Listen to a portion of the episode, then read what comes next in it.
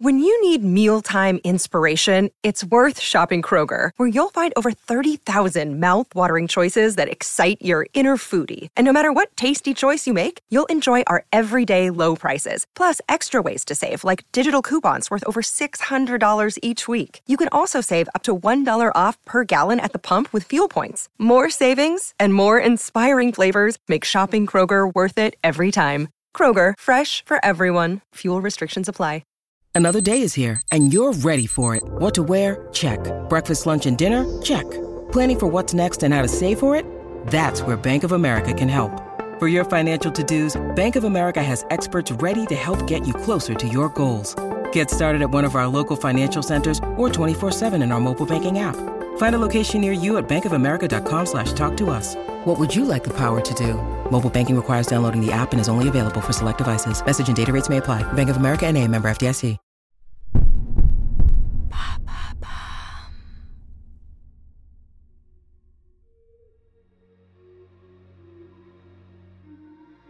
Bonjour à vous, ici Andrea, bienvenue dans True Story. Aujourd'hui, je vais vous parler de l'un des plus grands guerriers de l'histoire. On dit que là où passait son cheval, l'herbe ne repoussait pas. Barbare, sanguinaire, brutal, les adjectifs ne manquent pas pour qualifier cet homme qui a fait trembler l'Empire romain. Mais celui que l'on a surnommé le fléau de Dieu était en réalité aussi cultivé que brillant stratège et tacticien. Son nom, Attila. Découvrez sa true story.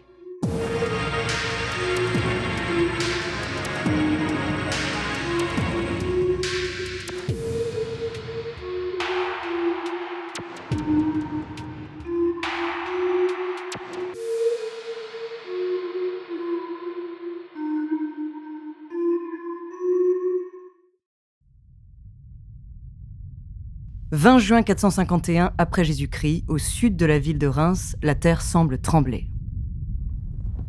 Mais en réalité, c'est une gigantesque armée qui se regroupe. Des dizaines de milliers de chevaux martèlent le sol de leurs galops sauvages et menaçants. Des cris de guerre retentissent dans les airs. Et les roues de centaines de chariots crissent sous le poids du butin accumulé. Depuis quelques mois, près d'un demi-million de personnes déferlent sur la Gaule en traversant le pays d'ouest en est. Dans cette masse nomade de barbares, il y a des combattants bien sûr, mais aussi des femmes, des enfants, des vieillards. C'est tout un peuple en mouvement qui ravage tout sur son passage, pille les villes, rase les champs, brûle et anéantit.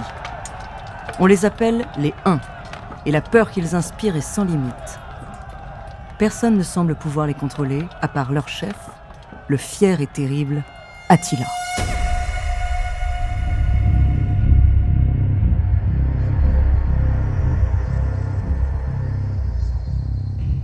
Juché sur un petit cheval, en tête du cortège, le roi des Huns lève le bras en signe de halte. Toute la nation qui le suit s'arrête. Attila a une cinquantaine d'années. Il n'est pas grand, mais on devine sa large poitrine sous ses vêtements de cuir et de peau de bête. Il porte la barbe, les cheveux longs, et il a le crâne aplati.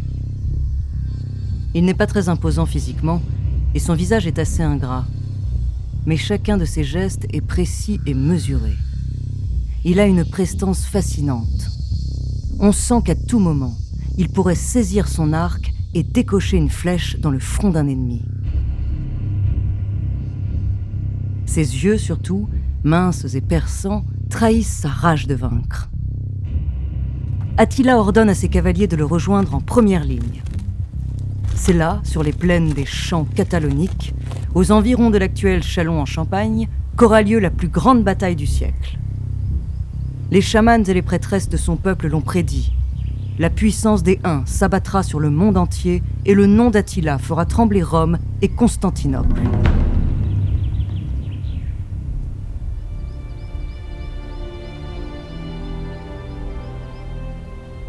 De l'autre côté de la plaine, à quelques centaines de mètres, une autre armée attend.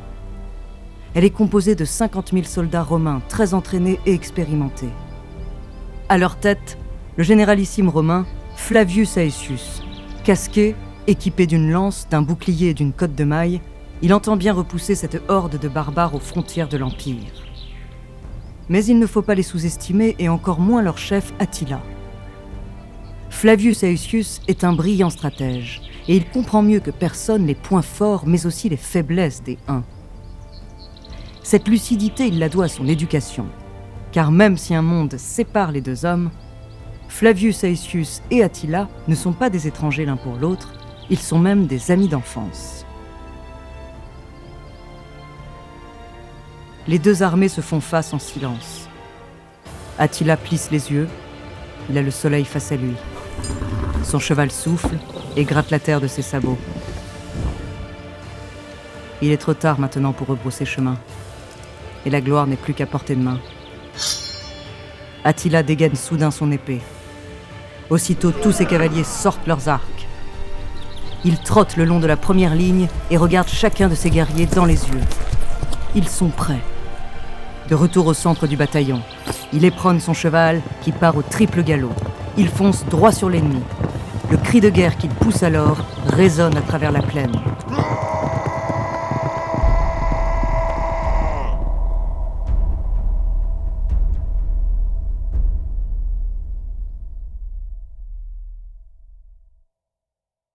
Pour comprendre les enjeux de cette bataille historique entre deux amis d'enfance, Attila et Flavius Aetius, revenons quelques années en arrière.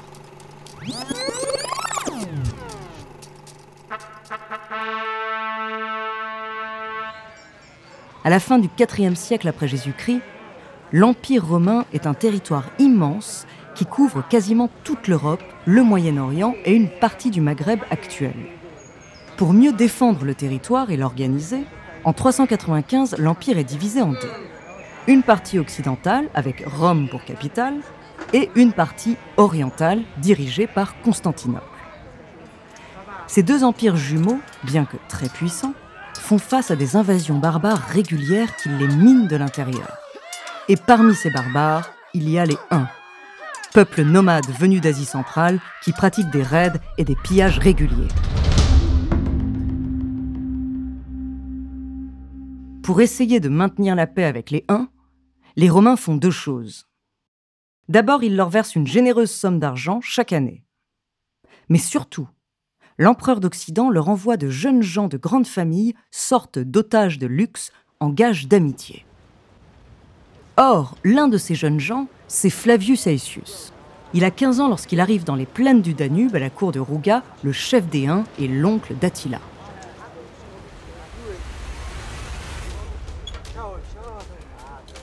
Ce qu'il découvre alors n'a absolument rien à voir avec la civilisation romaine qu'il connaît.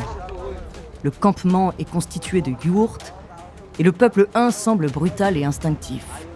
Ils se nourrissent de viande à moitié cuite sous la selle de leurs chevaux. Les enfants, eux, font l'objet de prophéties par des chamans et ont le crâne bandé à la naissance pour l'aplatir. Des barbares sans foi ni loi et totalement indomptables. Mais parmi cette horde terrifiante, Flavius Aetius fait la rencontre du jeune prince des Huns, alors âgé de 9 ans. Son regard curieux et intelligent le frappe immédiatement. Cet enfant, c'est Attila. Et pendant quelques années, les deux jeunes vont fraterniser et apprendre à se connaître.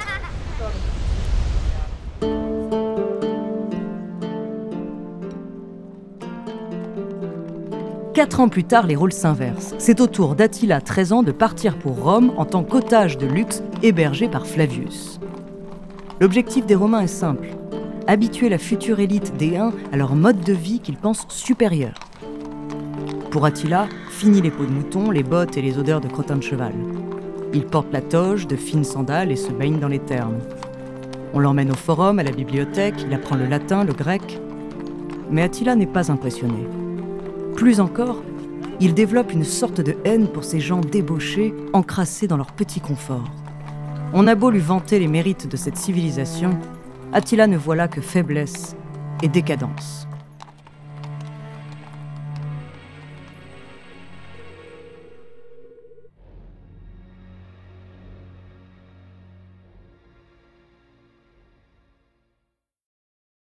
This episode is brought to you by Shopify. Whether you're selling a little or a lot, Shopify helps you do your thing, however you cha-ching. From the launch your online shop stage, all the way to the we just hit a million orders stage. No matter what stage you're in, Shopify's there to help you grow. Sign up for a $1 per month trial period at shopify.com slash special offer, all lowercase.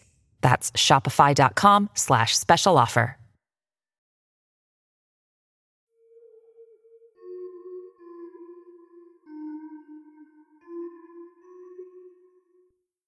Retournons chez les Huns. Durant les 20 années qui suivent, la haine d'Attila pour les Romains ne fait que grandir. Il mûrit des plans pour conquérir le monde et unifier toutes les tribus nomades, du Danube à la Sibérie, sous son autorité. Enfin, en 434, Rouga, son oncle, meurt. Et Attila monte sur le trône. Il a alors une quarantaine d'années et son charisme est exceptionnel.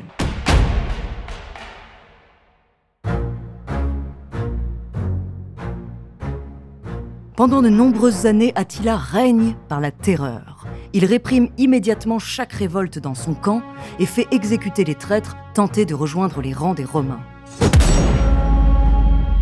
Il décide également d'augmenter le tribut annuel que lui verse l'Empire. Ils sont faibles et craintifs, alors pourquoi se priver?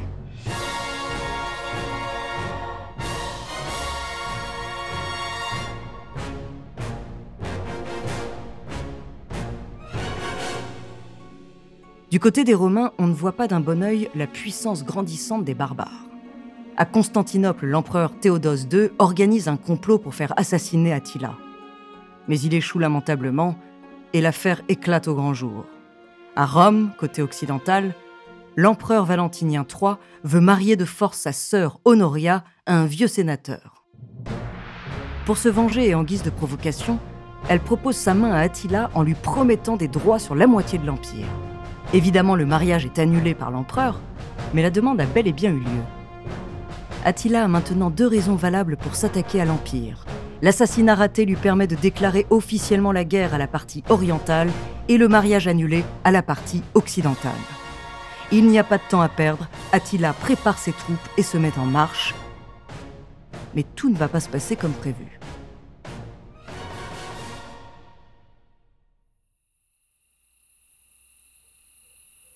Alors qu'Attila est aux portes de Constantinople.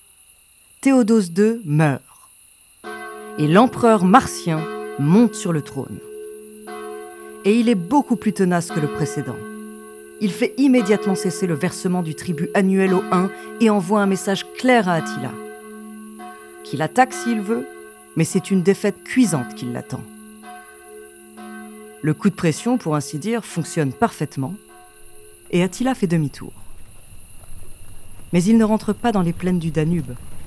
Il va s'attaquer à l'autre partie, le côté occidental qu'il juge plus vulnérable. Et Attila le connaît bien, il y a passé quelques années lorsqu'il était adolescent, il sait que son point faible, c'est ses ressources. Attila ne lance donc pas son offensive sur Rome, mais fonce droit sur la Gaule, le grenier de l'Empire. La horde d'un demi-million de Huns et autres peuples barbares unifiés déferlent alors sur Lutèce, l'ancienne ville de Paris, Orléans, Metz, Strasbourg, Reims, pillant et détruisant tout sur leur passage. La réaction de l'Empire tarde à venir, mais les autorités finissent par nommer à la tête de l'armée le seul homme capable d'arrêter les Huns. Cet homme connaît bien leurs pratiques et leur stratégie militaire. Il connaît même personnellement Attila, c'est Flavius Aetius. Le 20 juin 451, l'armée des Huns et celle de Flavius Aetius se font face au champ catalonique. Et à 15 heures précises, Attila lance l'assaut. Une nuée de cavaliers fonce sur l'armée romaine en hurlant de toute leur force. Les soldats romains tremblent de peur, mais Flavius Aetius sait exactement ce qu'il doit faire. Il ordonne à ses bataillons de tenir leur position et de dresser un mur de boucliers devant eux. Attila, au triple galop, décoche une première flèche qui vient se planter dans le bouclier d'Aesius, à quelques centimètres de son visage. Le guerrier 1 ne vise pas au hasard. Il veut la tête de son ami d'enfance. Une seconde plus tard, un nuage de flèches s'élève dans les airs et s'abat comme une grêle infernale sur la défense romaine. Mais la stratégie de Flavius Aetius fonctionne. La plupart sont bloqués par les boucliers romains qui forment une sorte de carapace. Derrière, les soldats n'ont aucune visibilité. Tout ce qu'ils entendent, c'est la terre qui tremble sous les sabots de dizaines de milliers de chevaux. Et dans quelques secondes, cette marée humaine et animale va s'abattre sur eux avec la force d'une avalanche. Le général romain hurle à ses troupes de se préparer au choc. S'ils tiennent bon, la victoire est à eux. L'instant d'après, les cavaliers d'Attila percutent l'infanterie romaine de plein fouet. L'impact est d'une violence inouïe. Les soldats reculent de plusieurs mètres, certains tombent à la renverse, d'autres sont littéralement broyés sous la pression, mais le mur tient. Lancier hurle Flavius Aetius. Aussitôt, un autre bataillon caché derrière la première ligne entre en action. Il glisse entre les interstices des boucliers de longues lances qui viennent transpercer les cavaliers 1. En une seconde, la formation carapace s'est changée en un hérisson meurtrier. Le roi des Huns doit faire demi-tour. Attila comprend immédiatement que le général romain n'a pas encore joué sa dernière carte. Alors qu'Attila et ses guerriers galopent en sens inverse vers le reste du peuple Huns, ils sont pris en tenaille par une autre armée qui se tenait cachée.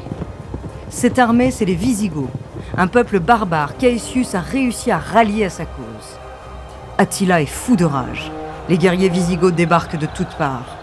L'étau se resserre autour d'Attila et ses hommes. Les Huns sont nombreux, un demi-million environ, mais la plupart sont des femmes, des enfants, des personnes âgées. Leur progression est infiniment plus lente que celle d'une armée classique. Ils ne vont pas réussir à fuir. Alors qu'Attila se croit perdu, Flavius Aetius lève le bras. Aussitôt, l'armée visigoth dessert son emprise et offre au peuple huns une porte de sortie. Attila saisit l'opportunité et fuit avec son peuple en hurlant de honte. Il vient d'être battu et en plus, l'ennemi a eu pitié de lui. Il jure de se venger.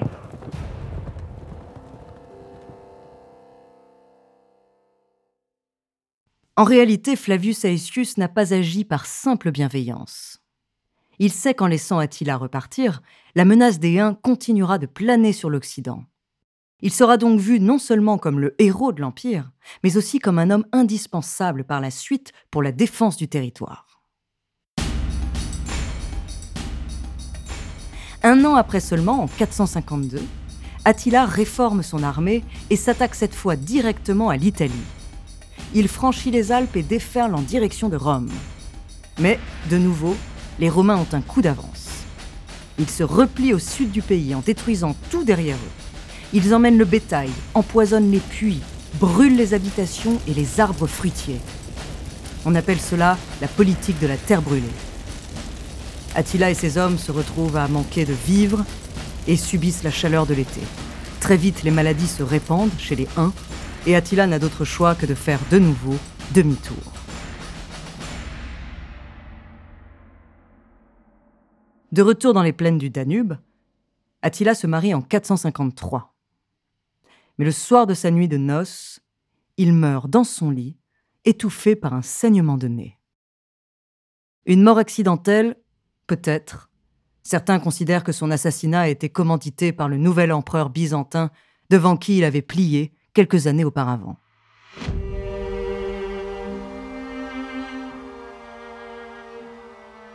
Attila était si respecté parmi les Huns et idolâtré par les peuples barbares qu'il est enterré dans un cercueil à trois couches, fait d'or, d'argent et de fer. Et les esclaves qui ont creusé son tombeau ont tous été égorgés afin que personne ne connaisse l'emplacement de sa dernière demeure. Encore aujourd'hui, on ignore l'endroit exact où est enterré Attila. Attila était en réalité très loin de l'image que l'on a aujourd'hui de lui. Ce n'était pas qu'un simple barbare sanguinaire et brutal, mais aussi un fin politicien et un brillant stratège très ambitieux et cultivé. En Hongrie, par exemple, là où Attila est né, il fait figure de héros national et beaucoup d'hommes portent encore aujourd'hui son prénom.